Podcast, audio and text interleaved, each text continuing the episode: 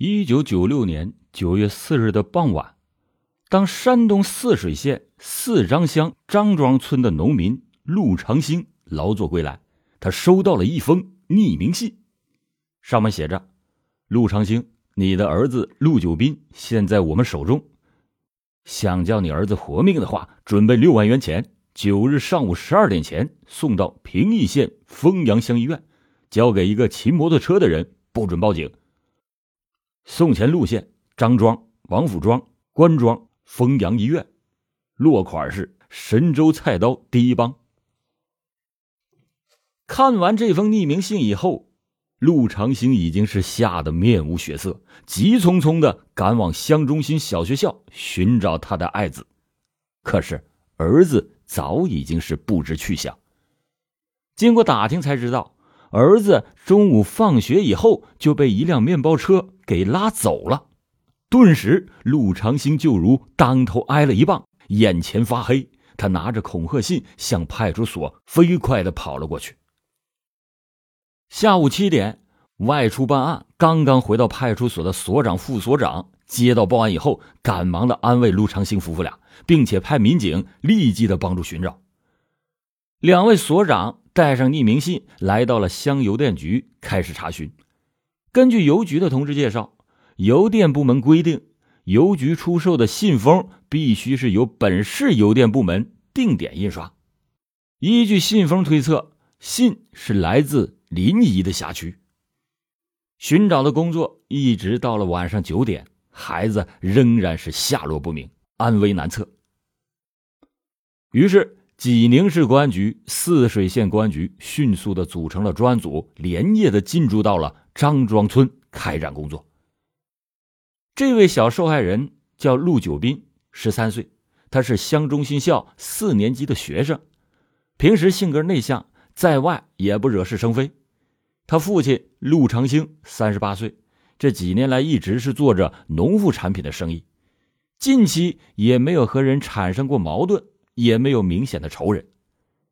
经过进一步了解，一九九五年十一月，陆长兴在本村、泰安、淄博以及本县这些地方的生意人合伙做花生米的生意，曾经因为经济纠纷产生过矛盾，吵过嘴。一九九六年五月，经过法庭开庭处理，仍然是没有彻底的解决。再就是一九九四年。他和本乡人云山的一个远房亲戚合伙搞运输的时候，因为一千元现金产生了矛盾，互不搭腔。另外，平邑县丰阳乡的几个人经常的和陆长兴合伙做生意，对陆家的情况比较熟悉。根据陆九斌的同学石某某提供，在案发的当天中午放学以后。陆九斌匆匆忙忙的跟一个男青年往外走，我追上陆九斌以后，问他那个人是谁。那个人说：“啊，我是陆九斌的叔叔，并且问陆九斌他爸爸是不是还收苹果呢？是不是往全林送的？”陆九斌回答说：“是啊。”随后，陆九斌就跟着那个青年人上了停在两所外的一辆汽车，车很快就开走了。车是白色的，车的号码我没看清。那个领陆九斌的人能有三十多岁，圆脸、大眼睛，有一米七零那么高。车上还有两个人，因为隔着玻璃没有看清楚。另外，根据群众反映，出事的前几天，曾经有一个二十六七岁的青年人打听过陆长兴家住的地方，小孩子叫什么名字了，多大了，在哪上学等等。九月四日那天上午。陆长兴的邻居也见到两个年轻人在陆家的大门口徘徊着，其中一个人还弓着腰从门缝往里边看，年龄大概都在二十多岁。九月五日中午，警方又获取了一条重要的线索。根据乡粮所的退休工人娄某某讲，九月四日十点的时候，他看见一辆白色的天津大发面包车。停在两所西面的胡同里，车上有两个人戴着墨镜，车号好像是五五六九，具体的号码没有看清。一条条线索反馈上来，联系到歹徒对张庄到丰阳的路段比较熟悉的情况，专案组分析认为，这是一起精心预谋、以勒索钱财为目的的特大绑架案，而且极可能是外地人所为。侦破的重点应该放在平邑，但是还暂不能排除内外相互勾结作案的可能性。为了稳住绑匪，确保人质的安全，专案组迅速的制定了侦破方案。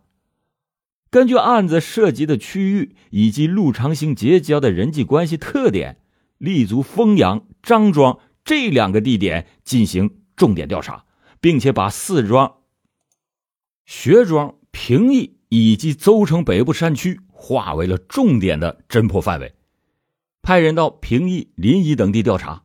对嫌疑人秘密的监控，并且在陆家的内外都布置了秘密力量，昼夜的守候，确保陆家的安全，确保陆家的安全。张王以待。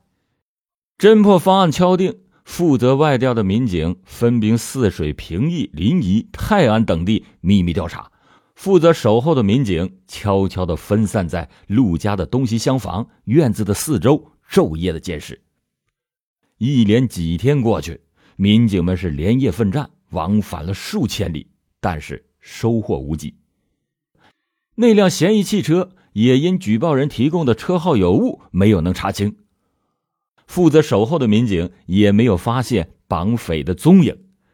几名嫌疑人员经过秘密监视，也没有看到有任何的异常举动。破案的工作进展的是非常缓慢。九月八日深夜，公安局会议室里面灯火通明，因为第二天就是歹徒指定的交款日了。能否抓住绑匪，关键就在此一举。专案组的所有有关人员正在研究明天的作战方案。为了确保行动的万无一失，专案组的民警们反复的研究，周密的考虑。对绑匪进入交款现场的路线以及可能出现的突发情况进行了种种的设想，并且一一的拿出了对付的措施。时针指向了九月九日凌晨五点，数十名身着便衣的民警在平邑县公安局刑警的配合下，按照指挥部的部署，分成了十四个战斗小组，步行或者乘坐农三轮车。分散在张庄到丰阳十二公里的路段，负责对绑匪侦查、监控、堵截。专案组作为了这次行动的骨干力量，埋伏在丰阳医院的里外，秘密的保护陆长兴，抓捕绑匪。到了早上八点，陆长兴也把准备的钱牢牢的捆在了自行车的后架上，在民警的秘密保护下，到达了交款地点。就这样。一张围捕绑匪的大网在泗水、平邑两县的交界处悄悄的张开了。这一天正逢张庄和丰阳两地的大集，吃过早饭，张峰路上赶集的人是络绎不绝，分散在路上的民警们一双双警惕的目光不停的在行人中搜寻着目标，唯恐绑匪从眼下逃脱。五个多小时的时间慢慢的过去了。绑匪一直是没有露面，民警们此时已经是饥肠辘辘、口干舌燥，时间就这样一分一秒的过去，民警们苦苦的守候到了下午四点，狡猾的绑匪始终是没有露面。当天的傍晚，正当民警们为守候落空一筹不展的时候，派出所又得到了新的情况。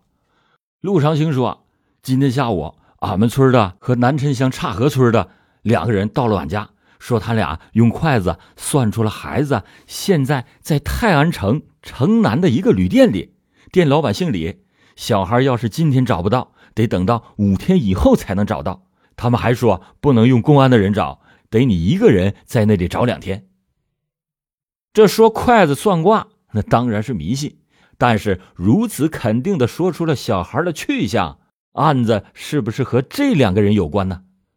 指挥部得到这一情况以后，对这两个人秘密监控的同时，连夜就赶到了放城镇，在放城派出所的配合之下，连夜的查遍了放城东南的几家旅店，但是都没有找到小孩。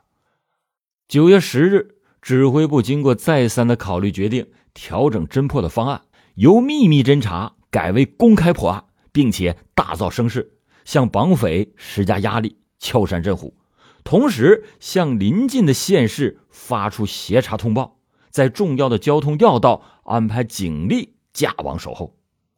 九月十一日，在公安机关实施这一方案的第二天，绑匪就抛出了人质。陆九斌在上午九点的时候出现在泗水县汽车站，负责守候的民警立即把他接到了县公安局来询问。在问明了情况之后，专案组的民警马上是选兵点将，带上陆九斌，冒雨开始东征，紧急的追捕绑匪。当警车开到了平地，又在泥泞的山路上走了一段时间之后。民警们紧随着陆九斌穿过了一片玉米地，来到了一个山楂园，这里就是他被绑架之后的第一个落脚点。经过寻找，园子里只有老太太一个人，可是她拒不提供情况。这时间不等人，专案组立即的留下了四名干警留在原地守候，其他的人继续奔赴百里以外的费县。下午五点。专案组抵达到了费县，在陆九斌的指认下，警车在县城里左拐右拐的转了一会儿以后，开进了费县的一个家属大院。陆九斌一眼就认出了那间关了他五天的小屋子。经过询问小屋的主人陆某夫妇两个，他们对关押小孩的事儿全然不知。后来经过进一步的了解，得知到陆某的老家平邑县。丰阳乡林家寨村有个侄子叫林丽华，今年二十七岁。一九九三年退伍以后，一直是在家闲着。半个月前，因为办招工的手续来费县的时候，曾经在小屋里边住过几天。近期没有再来，还说他在费县找了一个对象，是县供销社的营业员。到了晚上七点，在费县供销社保卫科的配合下。民警们找到了林丽华的对象小张，并且在他的宿舍里提取到了和恐吓信一模一样的信封，还有信纸，而且还找到了林丽华的照片和换下来让小张洗的衣服和鞋子。经过陆九斌辨认，照片上的人正是绑架自己的那个青年人，衣服也是他的。另外，又根据小张讲，林丽华。退伍以后，先后在费县植物油厂、个体饭店都做过临时工。他这个人爱说谎话，心比天高。平时闲谈的时候，总是说谁谁谁比较有钱，我以后得去抢他们家。最后一次见他是今天早晨十点左右，来到宿舍以后，换下衣服让他给洗了，说是明天要去河南。这绑匪是要溜啊！必须尽快的抓获林丽华。到了深夜八点，民警们分组开始对林某和小张提供的林丽华可能去的几个落脚点逐个的搜查，但是都没有发现他的踪迹。民警们就推断，林丽华明天临走之前一定会到供销社来找小张，于是就决定埋伏在供销社的门口守候林丽华。到了晚上九点，林丽华果然是出现在了供销社的大门口。四名干警是一齐冲上前去，把他牢牢的抓住，带回到了费县的刑警大队。经过陆九斌辨认无疑以后，开始突审林丽华。林丽华就交代了他和本村二十五岁的村民林本富、本乡白石村南庆法合伙把小孩绑架到费县的全部作案事实。审完了林丽华，民警们就告别了费县警方，押着他直奔平邑，并且用手机通知守候组撤出山楂园，迅速赶到丰阳派出所待命。深夜三点，两路民警会合以后，在当地派出所的配合之下，又分兵两路抓获了林本富还有南庆法。原来，林丽华退伍以后没有固定的工作，也没有经济来源。这个期间，他曾经做过一次生意，被人骗去了一万多元。去年七月，他在录像中看到绑架人质、勒索钱财的镜头的时候，随即就产生了这一想法。经过一段时间的苦思冥想，他回到了老家林家寨，找到了他的姨姐夫林本富。他问他姐夫张庄谁最有钱。林本富听完以后，一连是提供了好几个做买卖的生意人，这其中这其中就包括陆长兴。林丽华听完以后。就把他合伙绑架小孩要六万元钱的这个想法说了出来，没想到林本富是满口答应。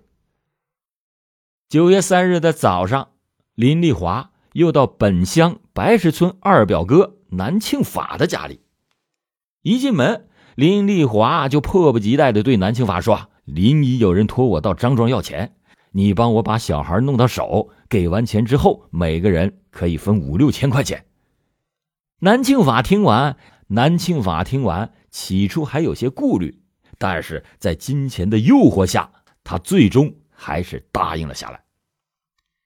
九月四日早晨，按照事先的约定，林丽华、南庆法从费县坐车到平邑，又租了出租车来到了张庄两所。中午十点的时候，林本富也来到了张庄，三个人和司机韩某吃过饭以后。林丽华就带着林本富找到了陆家的家门，让他在车走以后把信投到陆长兴的家中。之后，林丽华便到乡中心校的门口等待着陆九斌。中午十二点的时候，陆九斌终于是放了学，林丽华上前把陆九斌就给骗上了车。站在远处的林本富见车子已经开走，就趁机把信投入到了陆长兴的家里，然后骑车离去。九月八日的下午，林丽华领着陆九斌来到了约定的地点，林本富和南庆法早已经是等候在此。林丽华见这两个人是垂头丧气，就问出了什么事儿。林本富急躁不安的说：“人家已经报案了。”公安局查的很紧，这明天呢不能去拿钱了。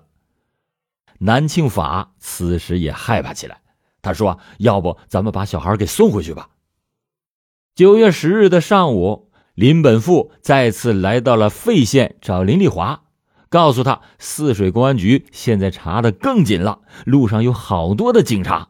两个人就商定明天带着小孩去枣庄，再让他坐车再回到张庄。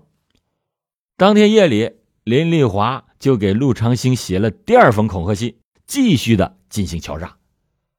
九月十一日早上，林丽华把信交给了陆九斌，让他上了一辆大客车。晚上九点的时候，当他到供销社的门口找小张拿衣服，准备外逃的时候，被守候的民警当场给擒获。这位自认为办事有把握、从来没有失过手的聪明人。做梦他也没有想到这么快就落入了法网。好了，感谢您今天收听老欧讲答案。老欧讲大案，警示迷途者，唤醒梦中人。